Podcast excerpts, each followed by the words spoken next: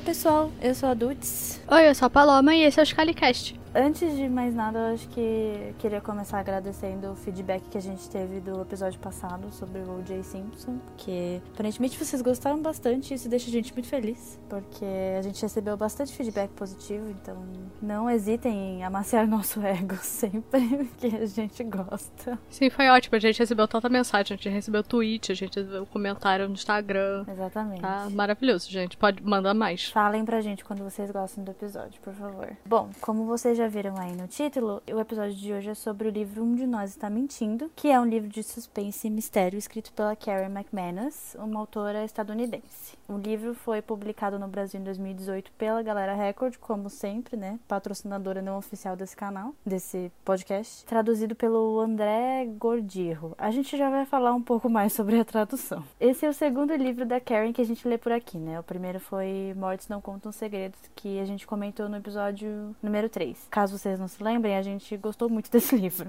Eu não lembro muito bem por que, que a gente escolheu ler esse livro. Eu acho que tem alguma coisa a ver com a continuação ser lançada por agora, talvez. É, então, ele tem um segundo livro que chama. Vou dizer que vai chamar Um de Nós é o Próximo, porque chama One of Us is Next. E ele lançou esse ano, e rumores de que a galera Record vai lançar ele aqui no Brasil, então a gente resolveu ler esse pra ficar esperto. Perfeito. Bom, então é isso. O livro ele é escrito sobre quatro pontos de vista. O da Browning, que a Paloma chamou carinhosamente de Brownie. Eu falei, gente, é um drinking game. Toda vez que eu chamar essa menina de Brownie, alguém bebe, porque eu não consigo falar Browing. É muito difícil esse nome. Pois é, sabe? Ela podia ter facilitado para mim. Mas enfim, é o ponto de vista da Browning, o do Nate, o do Cooper e o da Eddie, que são quatro adolescentes do colégio Bayview, que fica em Bayview, na Califórnia. Quando eu fui pesquisar, inclusive, eu percebi que tem várias cidades que chamam Bayview nos Estados Unidos, então, por favor, sabe? Usem outros nomes. Vocês conseguem. Eu sei que quatro pontos de vista parece muito, mas na real a escrita da Karen ela é bem fluida, então a gente quase não sente se sente tanto numa montanha russa de uma hora tá aqui, uma hora tá ali, e, enfim, é, é muito bom. E o que ajuda muito também é que os personagens eles têm o mesmo tom adolescente, mas não necessariamente o mesmo tom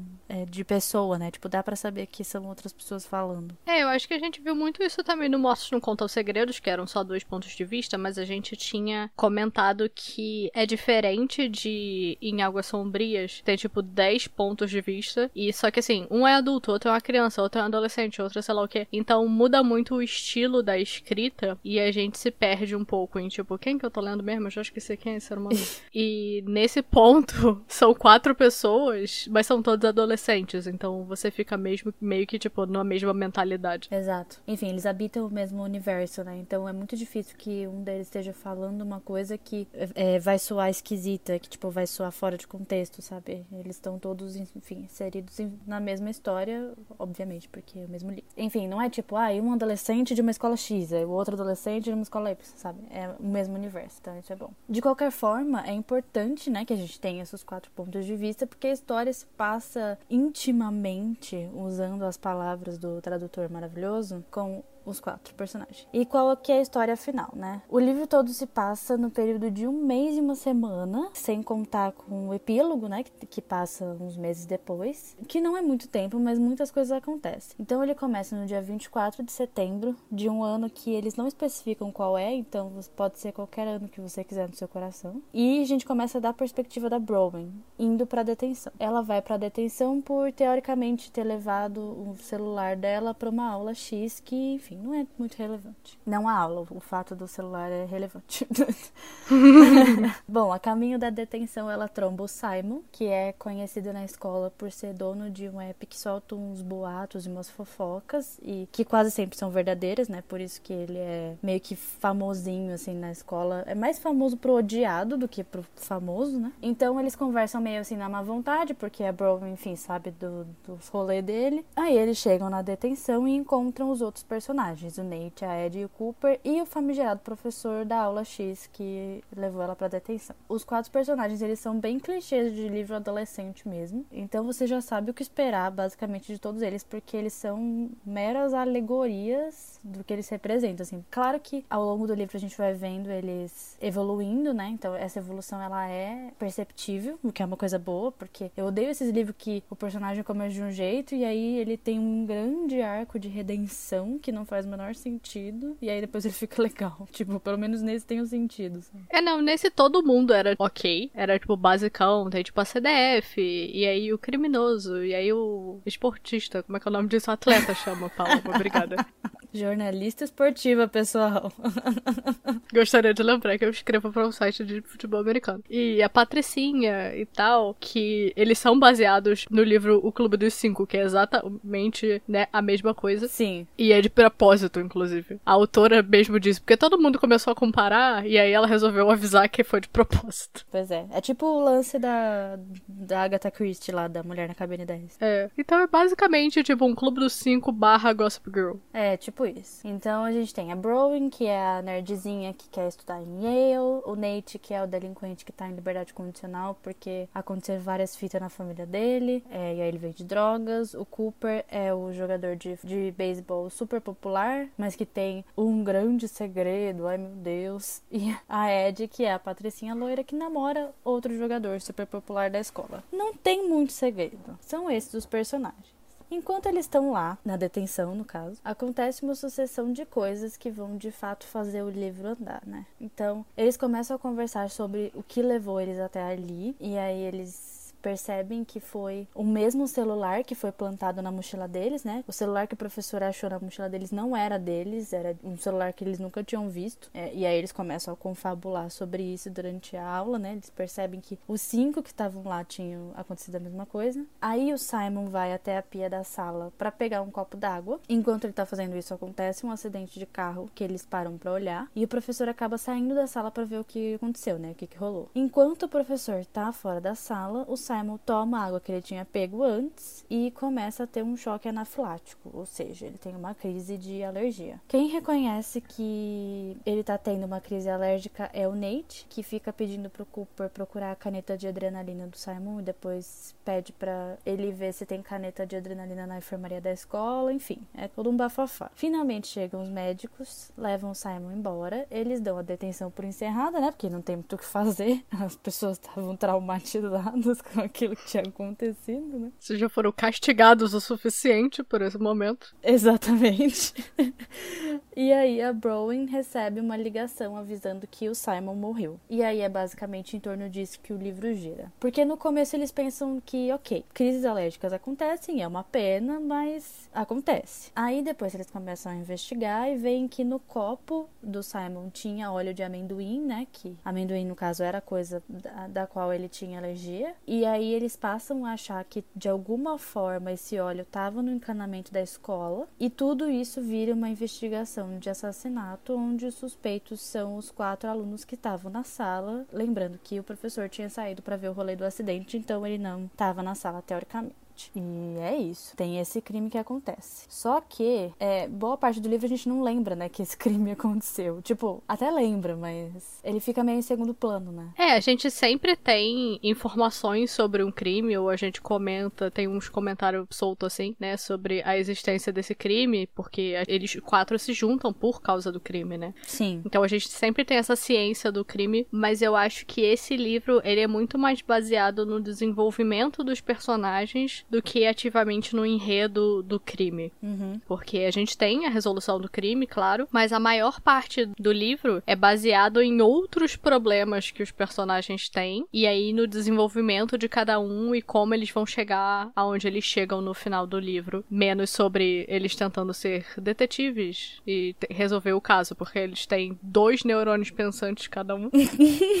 então de vez em quando é um pouco complicado. Exato. E isso também se dá boa parte pelo rolê legal mesmo, né? Porque acaba que cada um tem o seu próprio divulgado, então eles passam muito tempo do livro sem se falar, sem se falar no sentido de falar sobre o crime, né? Porque eles, enfim, acabam se juntando, porque, enfim, eles passaram por uma experiência juntos, né? E aí, tipo, rolava aquela orientação dos advogados para eles não se falarem especificamente sobre isso, né? Então a gente realmente não tem mesmo muitas coisas de detetive, assim, é muito mais pra frente na história. O que é ok também, não sei o que eu acho sobre isso. Ah, eu tô acostumada a ver adolescente detetive, sabe? Então eu acho que não ter nesse livro foi meio esquisito. É assim, né, que a gente tinha no Morte no Conto Segredos, né, que a Ellery e o Malcolm eram basicamente, tipo, a duplinha de detetive tentando resolver o Huawei. Uhum. E nesse a gente teve menos. Assim, a gente ainda tinha um pouco, né, a Browning tentava mais ter esse papel de eu vou resolver esse negócio, Uhum. mas de resto todo mundo tava meio cagando. Tava. Mas o bom desse livro é que eu me importei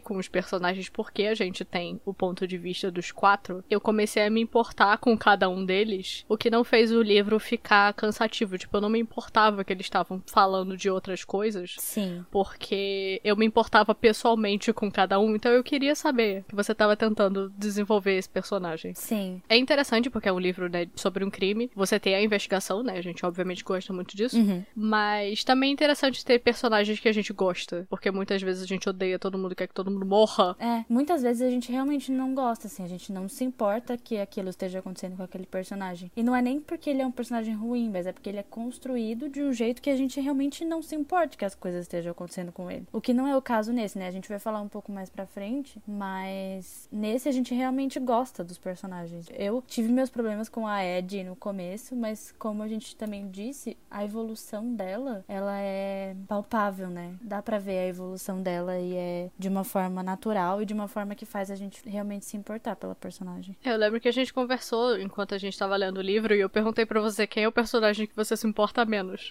E você falou a Harry. E eu falei, realmente. Mas aí depois chegou no final, tipo, a Harry era uma das mais maneiras. sabe? Sim, era uma das mais legais. Mas aí também tem todo um lance dela sair de um relacionamento abusivo, enfim, tem todo esse, esse enredo. né? Uma outra parte muito interessante do livro é o jeito como eles falam. Não chega a ser uma crítica, eu acho, mas é o jeito como eles falam sobre a cobertura da mídia, né? Porque se você, sei lá, vive neste mundo, acessa a internet, você sabe que qualquer coisa que acontece nos Estados Unidos vira um grande fuzuê. As pessoas elas falam na televisão, em programas de fofoca, as pessoas têm mesas redondas para discutir o assunto em rede nacional.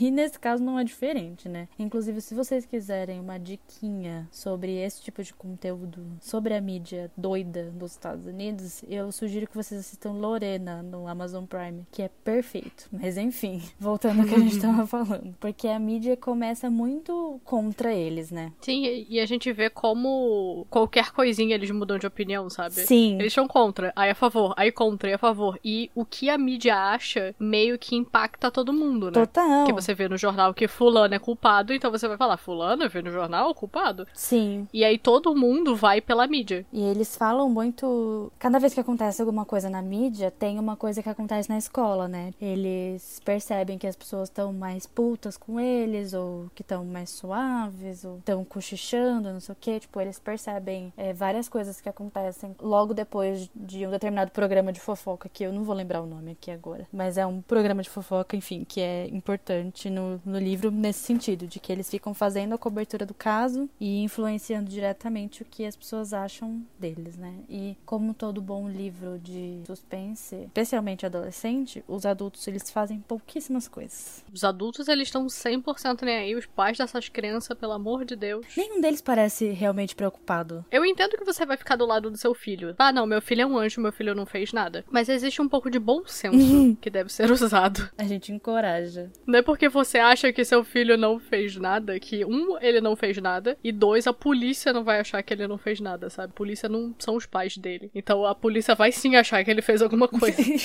é isso. Bom, eu acho que antes da gente dar as notas e começar a parte com spoilers, eu acho que a gente pode falar um pouco sobre a tradução desse livro, porque ela influenciou muito a minha nota. Porque, assim, não tá legal. Não foi uma boa experiência. Porque, o que, que aconteceu? O que, que eu percebi? Paloma acha que ele tava querendo ser o jovenzão, né? Eu senti que o tradutor tava tentando ser, tipo, forçar uma barra de ser jovem, sabe? Do tipo assim, ah, eu vou usar essa gíria solta nessa frase pra, tipo, mostrar que eu sou jovem. Sim. Porque eu li esse livro duas vezes. Eu li esse livro em 2018 em inglês e eu li esse livro agora em português. Então, eu, quando eu comecei a ler em português, português eu comecei a me incomodar com essas coisas, eu falei, eu não lembro de me incomodar com isso quando eu tava lendo em inglês. então, realmente pareceu que, assim, em inglês a autora não faz isso, mas em português o tradutor pareceu que tava tentando forçar essa barra, pelo menos para uhum. mim. Não sei se, né, necessariamente. Eu, particularmente, achei, tipo, alguns vários erros de revisão que me irritaram. E eu não gosto de virar e falar assim, ah, eu faria melhor, porque eu sou tradutor, então ao mesmo tempo é o meu lugar de fala julgar traduções, mas ao mesmo tempo eu não gosto de virar para tipo um colega de profissão e falar tipo, ah, o trabalho tá uma bosta. Mas eu sinceramente acho que existem tradutores e tradutores para certas obras e talvez um cara de 40 anos adulto não é o tipo de pessoa certa para traduzir um livro tipo adolescente, sabe? Exato. Eu acho que assim, total isso que você falou, que existem tradutores e tradutores, tipo, é a mesma coisa que a gente vê, por exemplo, em livros é, escritos por pessoas negras, como por exemplo da Andy Thomas, que são traduzidos por pessoas brancas, e que no caso é a mesma pessoa branca. E assim, não falando que, que ela não é uma boa tradutora, mas, tipo, esse livro claramente podia ter sido passado por um outro tradutor, né? E eu acho que aqui, claro que dadas as devidas proporções, porque a gente tá falando só de um livro adolescente, tipo, nada demais, talvez se a editora tivesse escolhido um tradutor mais jovem, a gente não tivesse visto tanto esses problemas de adequação de,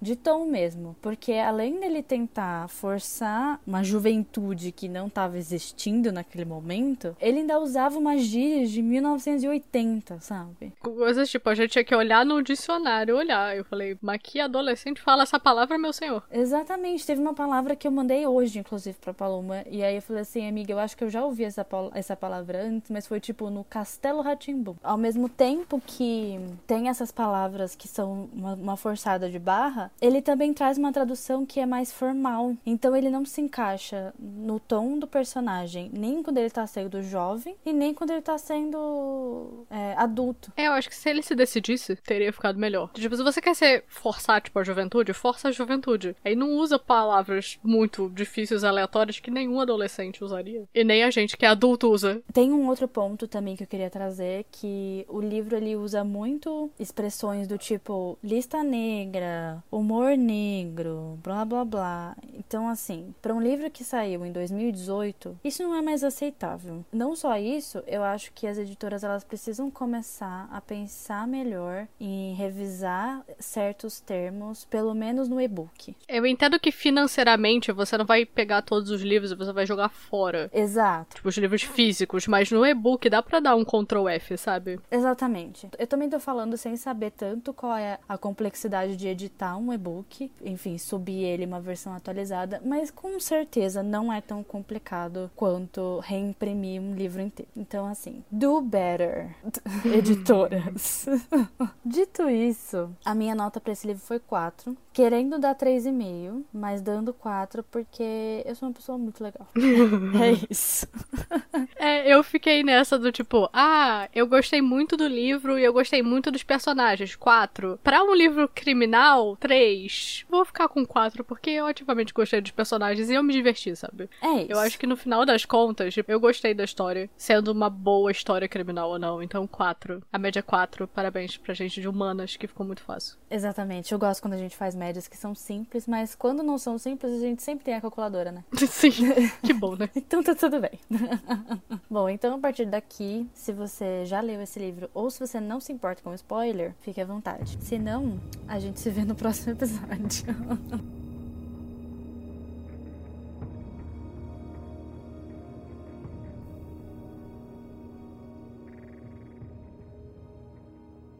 Bom, as pessoas costumam falar três coisas desse livro, de acordo com o Data Dudes, que é basicamente eu lendo as resenhas no Goodreads. A primeira delas é que esse livro é a famigerada releitura dark do Clube dos Cinco. E, enfim, a Paloma já falou que a autora falou que isso era uma, era uma ideia. E eu concordo em partes, mas eu acho que especialmente entra muito aqui o lance de dar mais valor para a dinâmica dos personagens do que para o crime em si. Eu acho que isso é o que faz ele mais parecer com o Clube dos Cinco, que é um grande filme de autoajuda pros. Enfim, sim. Com a diferença de que aqui um dos cinco é, morre, né? Mas, em contrapartida, isso fez eu me importar muito mais com personagens que em outro momento talvez eu achasse mais clichês, né? Porque foi aquilo que a gente disse de que a gente conseguia criar uma empatia pelos personagens, né? Ainda mais quando eles começaram a se juntar e ficar juntos, tipo, na escola. Porque depois que tudo acontece, e enfim, que acontecem outras coisas que a gente vai falar um pouco mais pra frente, eles acabam se vendo sem amigos, né? Porque, enfim, eles são suspeitos de um assassinato, eles fizeram um monte de coisa horrível, então eles acabam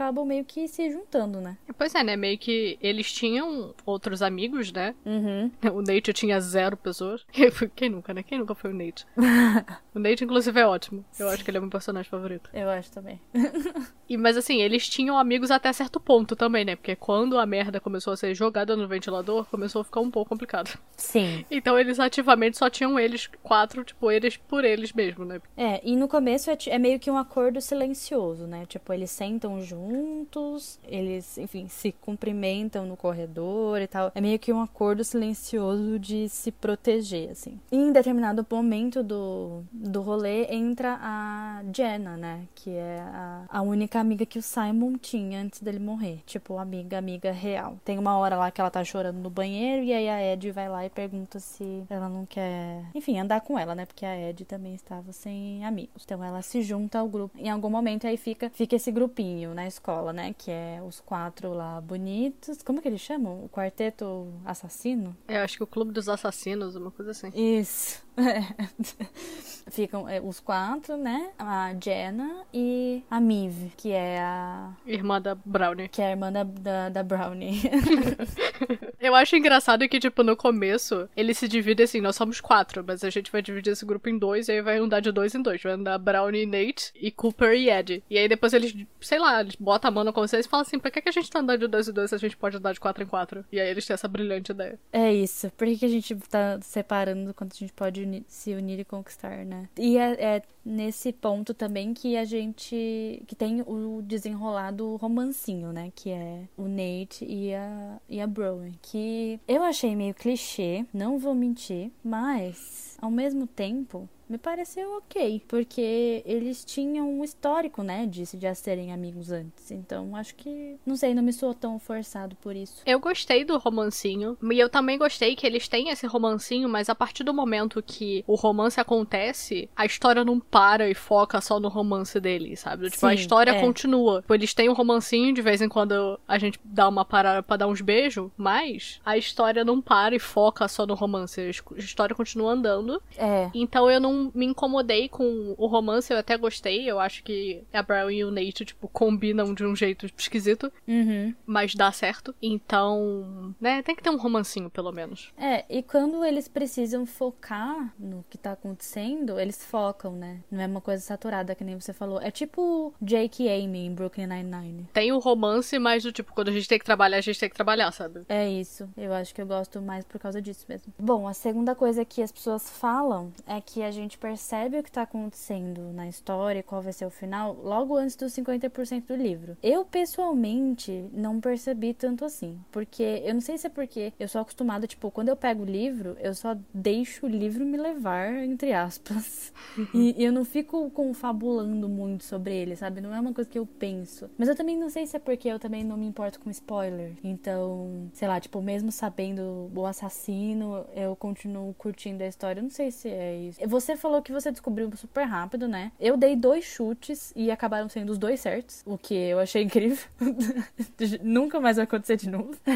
eu nem sei, amiga, que chutes que você deu. Eu nem lembro. Amiga, eu falei para você que eu tava suspeitando do Jay e que eu tinha achado que o Simon tinha forjado a própria morte. Eu falei exatamente essas duas coisas. Então, o negócio do Simon não foi tanto alguma coisa que me deu essa dúvida, assim, do tipo, ah, essa coisa aqui tá esquisita. Foi mais de que, uhum. Como a gente tem o ponto de vista dos quatro, para mim foi muito esquisito achar que tinha sido um dos quatro. Então, eu passei por isso também. Eu via sempre o ponto de vista deles, eles falando sobre essas coisas. E eu ficava tipo, gente, porque você vê as, tudo que eles pensam e tudo que eles uhum. fazem e tal. Então eu comecei a desacreditar que eles tinham. Algum deles uhum. tivesse matado o Simon. E mais que o Simon teria feito por exclusão, entendeu? Do tipo, ah, eu Entendi. não acho que fulano nenhum. nenhum só sobra quem? Então eu só fiquei assim, ah, o Simon se matou. Segue a vida, sabe? Eu não me importei que eu descobri sei lá, do, acho que antes dos 50% do livro. Eu não acho que isso prejudicou a minha visão do livro. É, é você falou que não, você continuou curtindo, e, independente de você ter descoberto. O que aconteceu comigo foi, foram dois raciocínios principais. Primeiro, as pessoas elas falam que a gente costuma perceber muito mais fácil o desfecho de um, de um livro por causa do repertório que a gente tem, porque a gente lê muito desse gênero, né? E isso é real com Mulher na Janela, por exemplo. É, a gente percebeu, claro que a gente não percebeu logo de cara, mas a gente já foi ficando irritada conforme o livro ia avançando, porque era um jeito muito conveniente. Só que eu acho que nesse caso, o, me, o meu repertório, ele serviu muito mais para me deixar, foi tipo um fique esperta, sabe? Porque foi que nem eu te falei, que até os 92% do livro eu ainda tava esperando para poder bater o martelo de que tinha sido aquilo mesmo, porque eu ficava esperando, por exemplo, uma carta que nem a de Verity, sabe? Então eu acho que o, o meu repertório, uhum. ele me fez, tipo, não acreditar em nada até que eu tivesse realmente terminado o livro.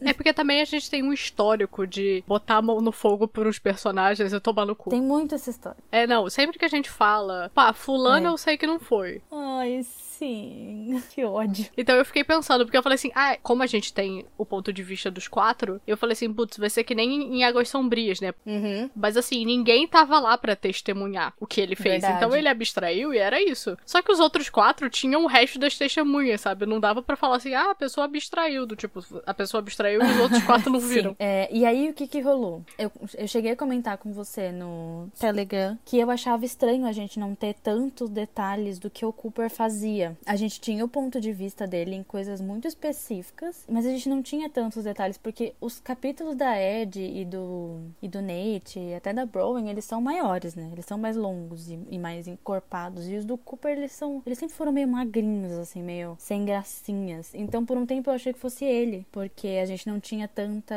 tanta informação, né? Mas, enfim, né? Acabou que se eu tivesse pensado por exclusão, eu nem, nem pensei nisso. Foi tipo. Tanto que eu perguntei para você, tipo, foi uma pessoa que estava na sala? Aí você falou sim. E eu nem considerei o Simon. Eu falei, é pra responder? Eu vou falar, foi, foi. Aí eu segui a minha vida. É, é porque eu acho que o negócio do Cooper também, porque o que a gente tinha sobre ele era mentira, digamos assim, né? Do tipo, a fofoca uhum. sobre ele era mentira. As coisas com ele só começaram a andar quando a gente descobriu qual era é, a fofoca verdade. de verdade. Porque os buracos que a gente não tinha dele, provavelmente era porque ele tava é. com o namorado.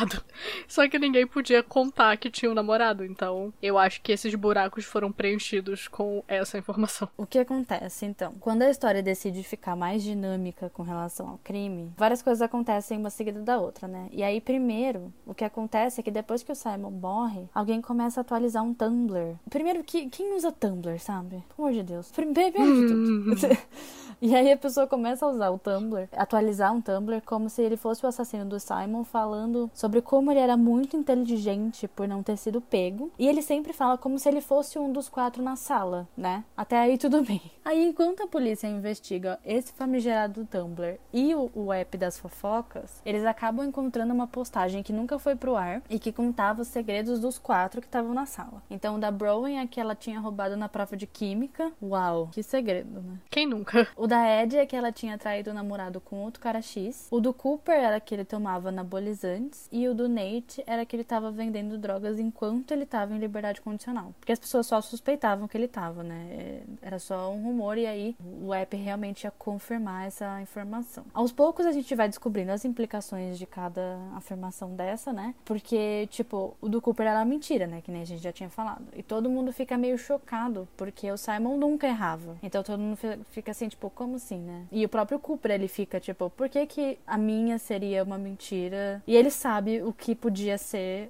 a fofoca real, né? Ele até fica aliviado. Ele falou assim: ah, pelo menos a minha é mentira, sabe? Tipo, eu consigo provar que a minha é mentira. Exato. Então tá tudo bem. E aí a gente acaba descobrindo depois que ele é gay. Nossa, também que segredo. Uau. E aí a gente descobre isso porque a Miv, que é a irmã da Browen, hackeia o app das fofocas e acha um arquivo encriptado com o nome do Cooper. E aí ela fica tentando abrir, mas a polícia abre mais rápido e descobre que aquele era o segredo original que o Simon ia postar. E aí isso faz com que o Cooper seja o principal suspeito porque a única pessoa que teria interesse em é, adulterar o, o, segredo era ele mesmo, né? Era uma coisa que ele não queria que as pessoas soubessem. Aí sim, eles resolvem começar a se reunir para discutir o que eles sabem e o que eles não sabem, né? E aí nisso já se passou 70% do livro. Enquanto eles estavam lá resolvendo várias fitas das famílias, eles podiam estar tá agilizando nessa resolução de problema aí, sabe?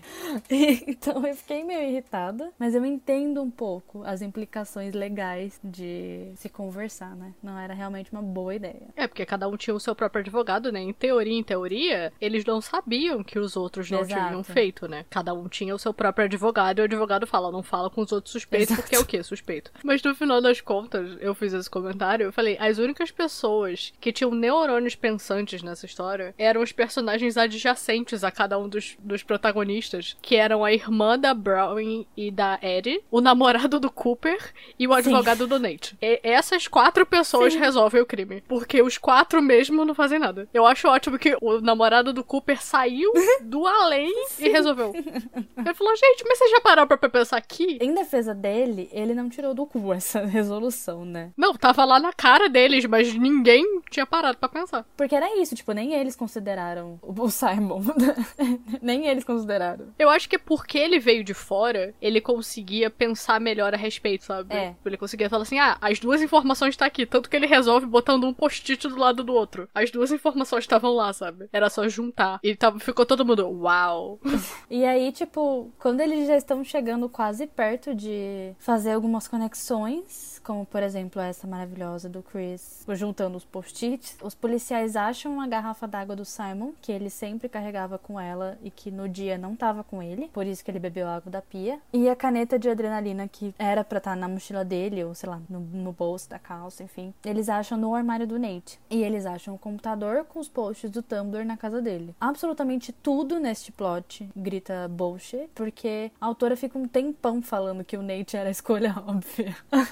Então, assim, não deu nem para levar a sério esse plot twist. Porque ela mesma já tinha se descreditado. Não, eu ia ficar muito puta se fosse o Nate. Sim, não faz, não faz muito sentido. Ela, ela fica o tempo inteiro falando que era mais cômodo pra polícia que fosse ele, porque ele já tava, enfim, ele já tinha uma condenação, ele tava em liberdade condicional. Aí a Browen corre atrás do Eli, que é o famigerado advogado do Nate, só que ele é um advogado de um programa meio que de inocentes, né? Tipo, aqueles programas que. Não sei se era pro bono, eu não sei se, se eles atendiam de graça. É, eu acho que é tipo, uma, uma firma pro bono pra, tipo, justamente esses casos que, tipo, a pessoa não tem como pagar, mas ela é inocente. Sim, é, tanto que chama até que provem, né? Então é mais ou menos para isso, assim, sabe? Tipo, eles têm um escritório pro bono pra fazer essa ajuda. Aí o cara vai lá e aceita, né? Aceita ser o advogado do, do Nate. Mas aí o Nate passa esses 30 porcentinhos aí finais na cadeia, enquanto os outros três que sobraram continuam tentando investigar e acabam resolvendo ler de verdade os posts do Tumblr, até que eles chegam numa afirmação de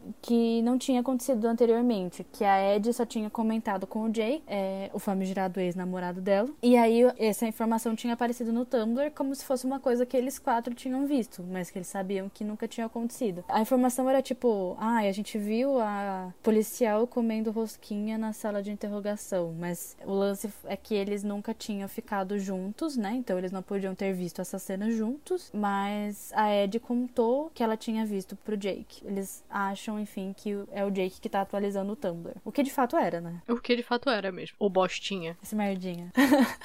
e aí, enquanto isso, a mesmíssima Browen, salvadora, resolve investigar o acidente que tinha acontecido. Lembra do acidente que todo mundo esqueceu no churrasco? Então, o acidente de carro ela resolve investigar. Enfim, eles acham a placa do carro, aí eles, porque eles procuraram nas oficinas por perto do bairro, enfim, da cidade. Aí ela acha o boy dono do carro e quando ela pergunta mais sobre o que aconteceu, ela descobre que quem pagou ele para fakear o acidente foi o próprio Simon. E aí as coisas já começam a se amarrar, né? Então a gente já tem o Jake e já tem o Simon. E aí é nesse ponto do livro que você começa a se perguntar: mas será que meus olhos me enganam? Será que meus dois neurônios finalmente cederam na quarentena e eu estou achando que o final deste livro é dos maiores clichês possíveis?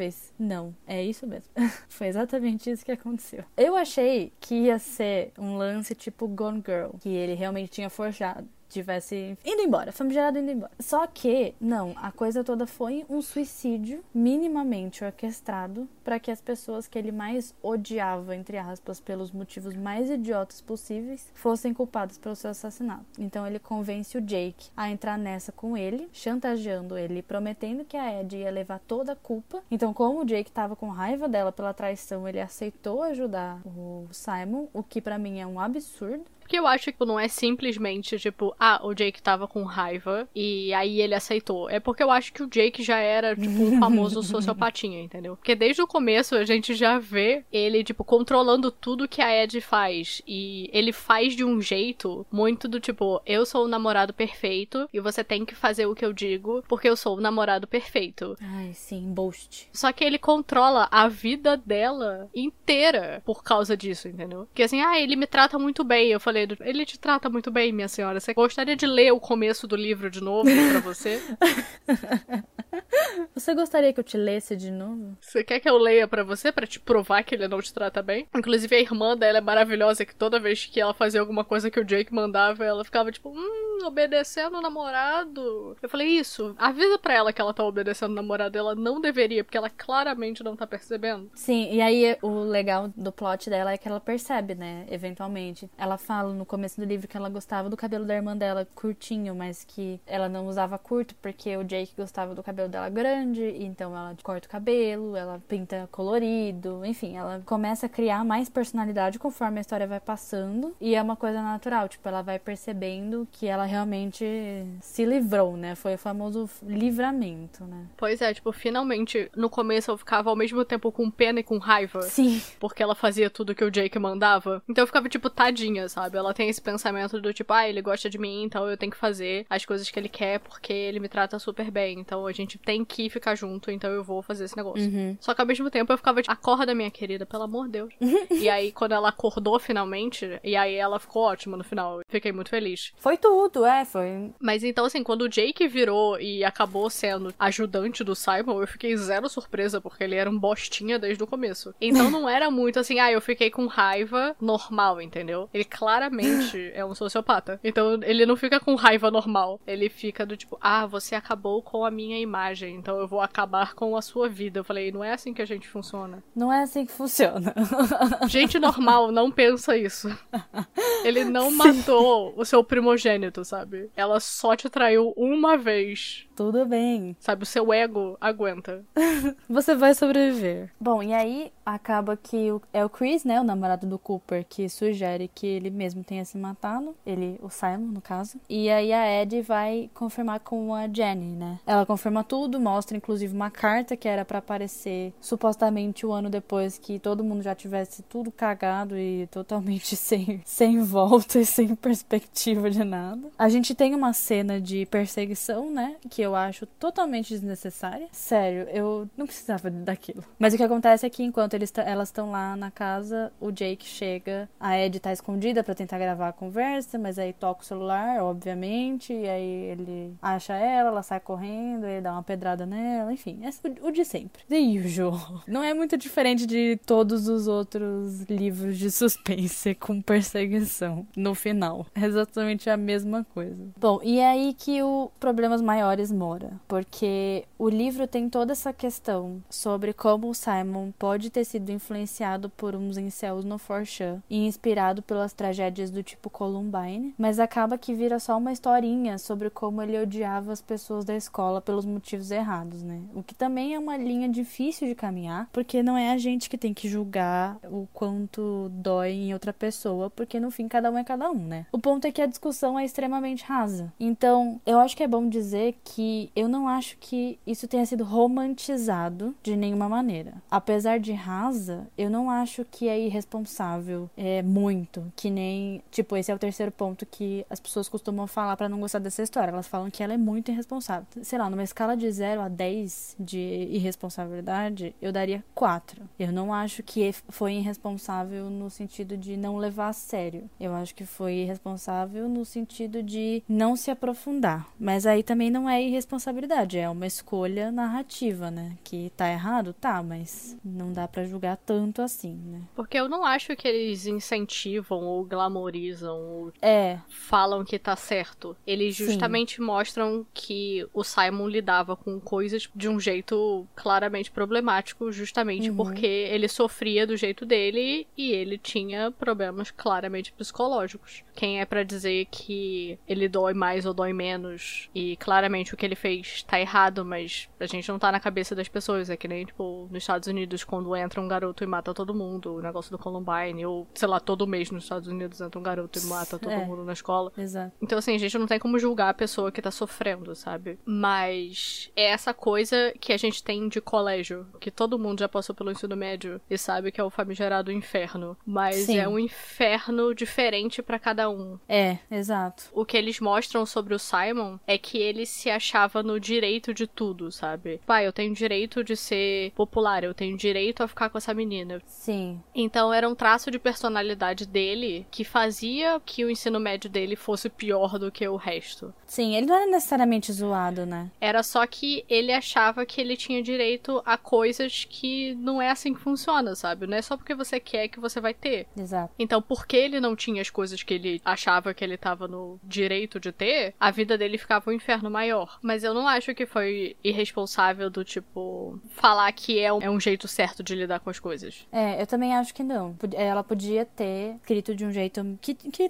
trouxesse realmente mais essas, essas reflexões e trouxesse mais, tipo, o perigo de desse tipo de coisa ser discutida nesses fóruns esquisitos na internet e tal. Mas eu não, eu realmente não acho que em nenhum momento tenha glamorizado ou romantizado de forma alguma esse, esse tipo de coisa. Por exemplo, o que acontece em Os Três Porquês, né? Também é meio que uma história de olha só como vocês acabaram com a minha vida. Claro que o dela foi muito mais o da personagem que. Eu esqueci o nome agora. Hannah. Isso, claro que o, o, a história da Hannah é muito mais pesada, mas a, a, lógica é a mesma. Do tipo, vocês acabaram com a minha vida, eu vou me vingar e eu vou deixar aqui essa pegadinha para vocês agonizarem sobre isso pro resto da vida. Foi basicamente a mesma lógica. Em, em Os 13 Porquês, é feito de um jeito ruim. Nesse caso, eu não acho que seja. Podia ser melhor, mas não achei problemático no nível que as pessoas estão falando que é. Assim, se a, a Hannah fizesse, tipo, do jeito jeito do Simon seria problemático e vice-versa. Uhum. Porque eu entendo a lógica dos 13 porquês, do tipo, por que ela deixou uhum. as fitas. Olha o que vocês fizeram e olha o resultado uhum. que deu. No caso do Simon, ele fez literalmente para se vingar das Sim. pessoas. Eu acho que ele se mataria de qualquer jeito. É o que o Chris aponta, né? Ele aponta que o Simon tava deprimido. Então o fato é que, assim, ele ia se matar de um jeito ou de outro. O problema é que ele tava sofrendo tanto e achando que as pessoas eram a causa dele não conseguir as coisas, que ele resolveu fazer Sim. de um jeito vingativo. Que é diferente, tipo, da Hannah, que ia também se matar de qualquer jeito, mas ela queria só mostrar para as pessoas, tipo, olha aqui essa merda que deu. Só que o jeito que a série, pelo menos eu não li o livro, eu não posso julgar, foi visualmente irresponsável. Sim, é. A lógica dos três porquês seja menos problemática do que essa lógica do Simon por fazer por vingança, mas ao mesmo tempo a execução foi irresponsável. Sim. Por mais que tenha aviso. É, não, não o suficiente, né? Mas tudo bem. A gente não vai entrar nesse mérito. Nesse livro acho que nem tem aviso. Não. Mas também não, não é visual, é, é só uma informação. Sim, é, não é descrito, né? Até mesmo na carta que ele manda, ele não fala, ele, ele não dá detalhes do plano, o que eu achei muito bom, porque é muito tentador né? Você, você detalhar, né? Todo o, o, plano do vilão, entre aspas. O que ela não fez. E na hora que ele tava morrendo, eu nem acho que foi muito descrito. Eles descreveram mais a reação das outras pessoas em volta do que, tipo, ativamente ele morrendo. Porque são outras pessoas vendo, né? Tipo, a gente nunca tem o ponto de vista do Simon. Eu acho que, para encerrar, o único detalhe que talvez pudesse fazer a gente perceber que era ele o tempo inteiro e que foi uma coisa muito genial, nível a patinha da gata em Mulher na Janela é quando ele fala pra Browen ou que ele é o narrador onisciente. É, ele fala pra ele no, no dia da detenção. É. Ele fala assim: ah, cada um de vocês é um estereótipo diferente. E a Browen pergunta, tipo, ah, quem você é? E ele fala, ah, eu sou o narrador onisciente, que é o que a Browen pega na hora. Sim. Ela fala, tipo, é ele que tava controlando tudo. E ninguém pegou isso no começo. E é muito legal isso depois quando eles descobrem. Essa parte eu gostei bastante. Enfim, acho que as nossas notas estão justificadas né? Inclusive, se vocês leram o livro, tem um capítulo extra no Kindle Unlimited, que é basicamente uma gracinha, porque não, não adiciona em nada na investigação Sim. do caso. E nem depois da prisão do Jake, tem, tipo, uma menção assim, só tipo, ah, o Jake tá preso, porque, né? Mas é só pra, tipo, a Bron e o Nate ficarem juntos de novo. É isso. E a avó do Cooper ser maravilhosa. Esse é o objetivo do capítulo, mas é bonitinho. E a gente Então, amou. se vocês não sabiam que tinha esse capítulo, fica a dica, porque ele é ótimo. E ele é muito curtinho, né? Ele tem, sei lá, uns 20 minutos. Acho que nem isso. Mas ele é bem pequenininho. Bom, então eu acho que é isso. Temos. Foi um bom episódio. Temos. A gente se vê semana que vem, porque a gente tem o segundo episódio de Desbravando Desventuras. Então fiquem ligadinhos. E se você não ouviu o primeiro ainda, fique esperto, porque ele tá muito bom, modéstia à parte. Então é isso, gente. Continue em casa, força, vai dar tudo certo. Vem aí. É isso. Até a próxima, gente. Até semana que vem. Tchauzinho. Tchau.